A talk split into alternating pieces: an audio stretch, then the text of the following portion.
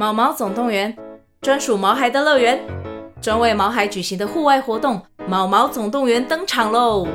今年春天，带着毛孩出门去，一起在草地上追赶、跑、跳、碰。各位爸妈，带着毛孩们，哔哔，集合，集合！三月二十三号与二十四号，台北大佳河滨公园八号水门毛毛总动员，专属毛孩的乐园。活动详情请见资讯栏或至 Klook 售票网站。各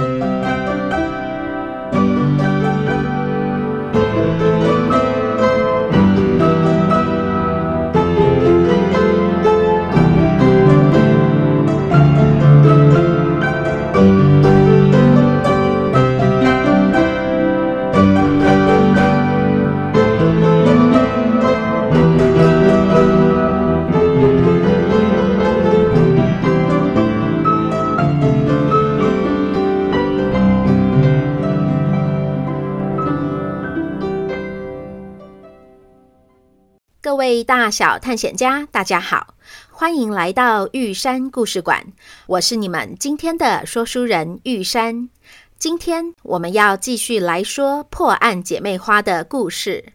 上一集我们说到了文森特想邀请小慧、小宋一起把睡前讨论故事的过程录下来，当作是证据，提供给艾丽莎会长。哦，爸。这个想法好酷哦，就像是玉山钟声那样录下玉山和阿坚的对话吗？哈哈哈，对呀，这样我就跟阿坚一样，是一个很酷的爸爸，也跟女儿一起录音了呢。哇，所以我们变成 Podcast 里面说故事的人了吗？嗯，但是这样不是有手机或是电脑的人就都可以听到我们在讨论的事了吗？嗯，小慧的反应好快呀！这个聊天录音的过程的确跟 Podcast 很像，但是有一点不同的是，我们的声音档是不公开的。还记得我们之前说过，名画变形这件事必须守口如瓶吗？所以爸爸会在这个声音档上再加上一个只有我和会长才知道的密码。必须输入密码才能够收听，这样就不用担心被其他人听到了。这样感觉又好玩又安全耶！我愿意参加。姐，你要吗？那还用说，我当然也要啊！太好了，那爸爸利用这几天的时间来研究一下相关的录音设备和软体。呃，只是家里好像没有专业的麦克风，我来问问看同事能不能够借我。啊，爸，丽华老师送给我的那只麦克风，不知道能不能够用？哎，你要不要试试看？小宋从姐姐轮椅的袋子里拿出了麦克风，交给了文森特。好啊，我来测试看看，如果能够用就最好了。于是那几天，文森特利用工作的空档，在网络上自学了录音的软体，也测试了小宋的那只麦克风。虽然它在现实世界中无法像是两姐妹形容的那么神奇，唱完歌会跑出乐谱，还能够按下播放键让音乐自动播放，但作为一只正常的麦克风，它竟然意外的专业。星期五晚上，两姐妹兴奋地提早半小时刷好牙上床，等着爸爸在他们房间里架设麦克风，布置录音环境。没想到这只麦克风看起来有点年纪了，音质却这么的好，高中低音都可以收得很完整呢。丽华老师之前买的时候，应该是花了不少钱吧。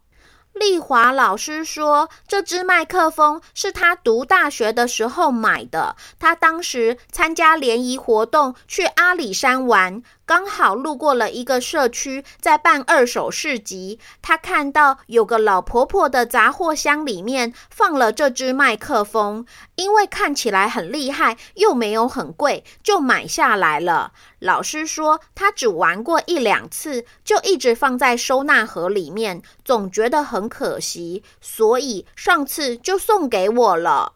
诶，阿里山联谊。二手市集怎么听起来这么耳熟啊？啊，我也有去啊！你们还记得爸爸跟你们说过，丽华老师是我的大学同学吗？他主修音乐，我专攻美术。那年好像是大二的暑假吧，我们艺术学院跟理工学院举办联谊活动。居然办在了阿里山，实在是远到不行。我原本是不想去的，打算待在画室里面临摹梵谷的星夜。结果丽华一直怂恿我去参加，还说要我陪她壮胆。我耐不住她的请求，就去了。我记得我们在山脚下有经过一个二手市集，我当时也跟一个老婆婆买了彩色笔和画本呢。哦，小慧，就是爸爸让你带在身上的那一套啊！那个彩色笔过了这么多年，还一直能够画出鲜艳的颜色，真的很厉害耶！什么？那个阿里山脚下的社区，该不会就是阿里山峡谷吧？那个老婆婆，该不会就是仙女婆婆吧？难怪我在梦里面对着这只麦克风唱歌，能够跑出乐谱来。难怪这个画纸跟彩色笔在梦里面能够画出真实的物品，这真的是太神奇了！哇，这真的是太神奇了！这么说来，我看过仙女婆婆本人耶，但是我当时怎么没感觉他有魔法呀？真的有魔法的人，说不定都隐藏得很好呢。啊！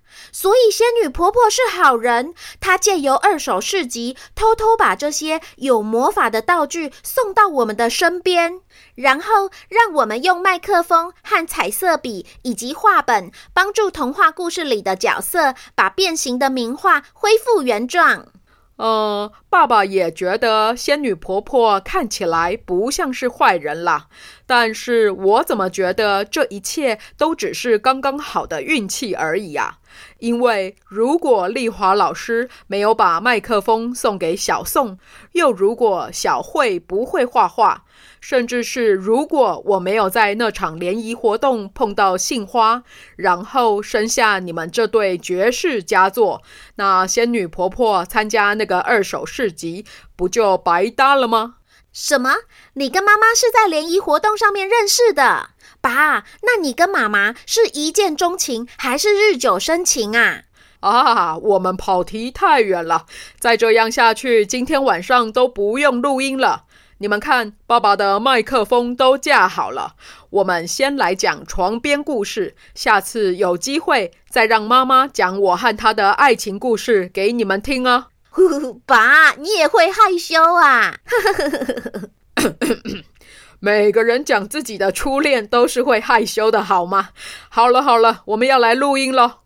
文森特一边脸红，一边用食指在嘴唇上比了一个安静的手势。他操作着电脑，按下了荧幕上的录音键。绝世佳作！爸爸今天要跟你们说的第七个故事是哪里来的芭蕾舞者？哼，这次不是动物，是人吗？是啊，还记得爸爸跟你们说过，有个很喜欢画芭蕾舞者的法国画家吗？记得是绿色的，嗯，叫世家。不是啦，是白色的，嗯，豆浆。哈哈哈哈！你们各讲对了一个字，是豆家啦。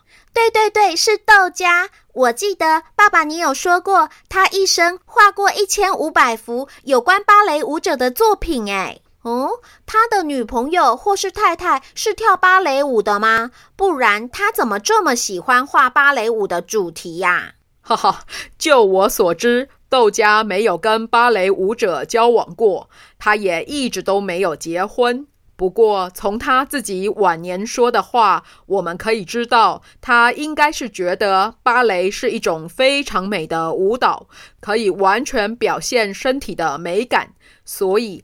豆家画这些芭蕾舞者的举手投足，就是在对美的追求哦。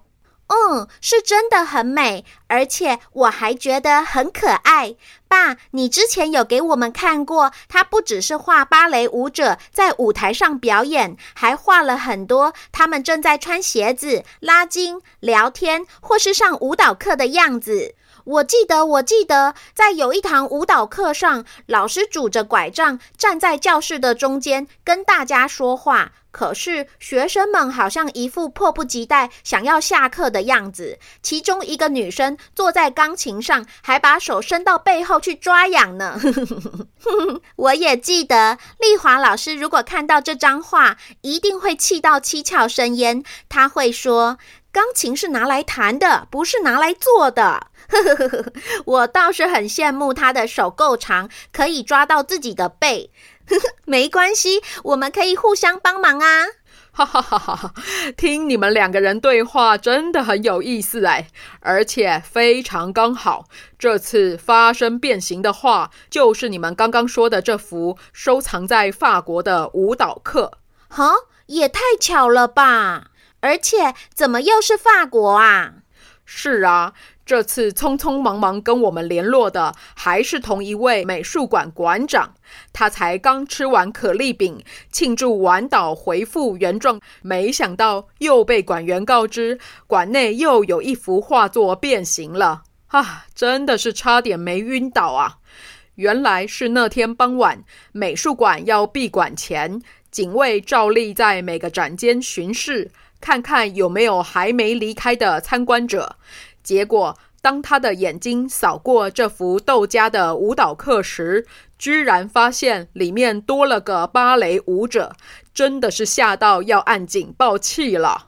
这个美术馆连续发生两次名画变形，也太好运了吧！简直可以去买乐透了。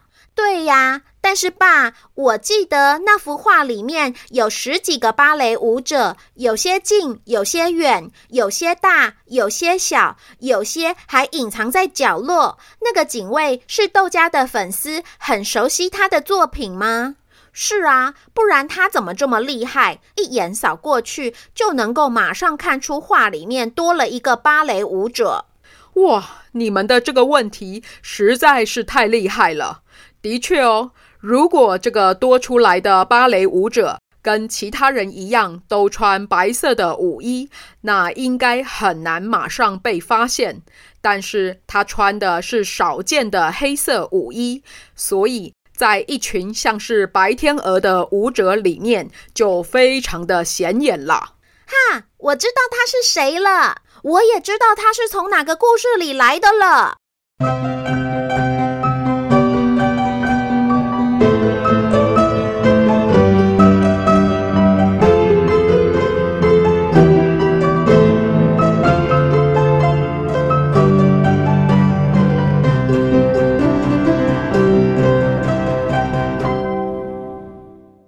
位大小探险家，我们今天的故事就说到这边。你知道这个穿着黑色舞衣的芭蕾舞者是从哪一个故事跑过来的吗？邀请大家在二月十五号星期三晚上之前，将答案写在玉山故事馆脸书粉砖的这集节目剖文下。玉山会在破案姐妹花下一集念出答对的小探险家哦。